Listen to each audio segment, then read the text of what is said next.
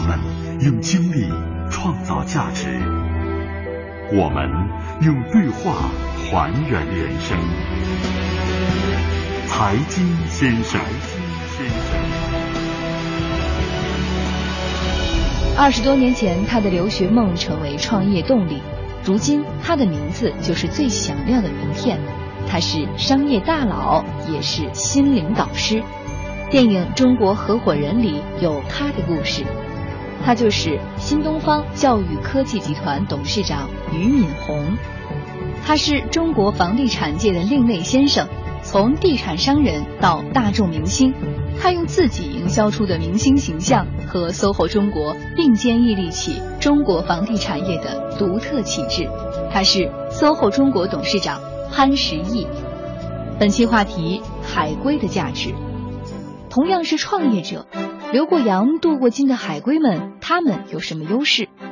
俞敏洪分析，海归创业的最大优势就是技术壁垒以及项目的差异化。我觉得海归创业者最重要的呢，就是要有技术壁垒的创业是大陆最欢迎的。因为如果你是一般的项目，就没有太多的技术壁垒的话，不能凸显海归创业者的优势。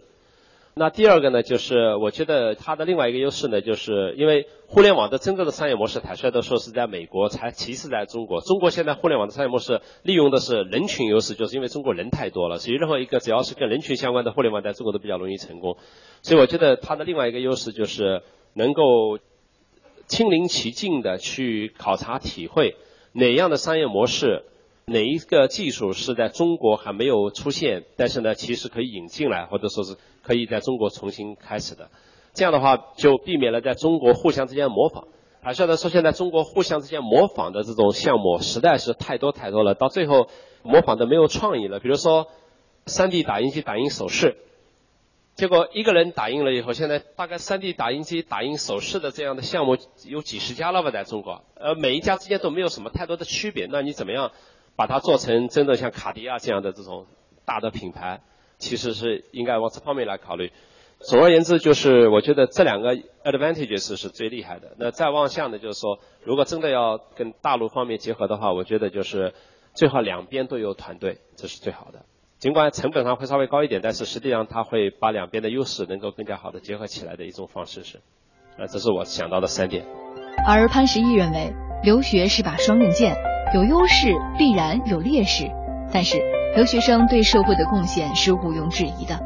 海归的价值也正是他一直坚持资助贫困留学生的动力。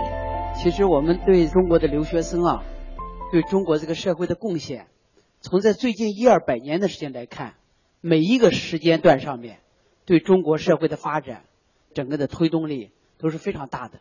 詹天佑就是耶鲁毕业的，你想，如果是没有詹天佑的出现，中国的铁路可能就要晚一段时间，所以我们认为做这个慈善公益啊，做了这样多少年，最后我们还是聚焦在教育方面，认为对这个人的变化，无论是通过商业的方式也好，公益的方式也好，人的变化、人的改变，才是这个社会真正的变化。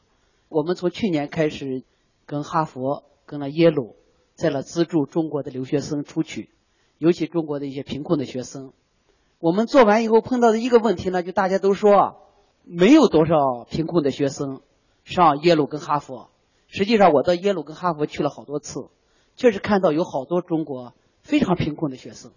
其实家里面就是工薪阶层，甚至呢就是只有妈妈一个人工作，爸爸都下岗这样的人，在耶鲁和哈佛去了学习，确实是需要资助。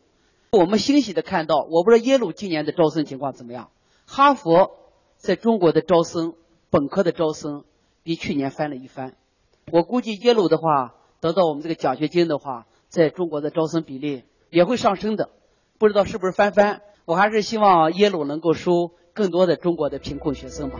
希望呢，明年后年我们能够资助更多的学校，也能够让更多中国贫困的学生出去，享受的很好的教育。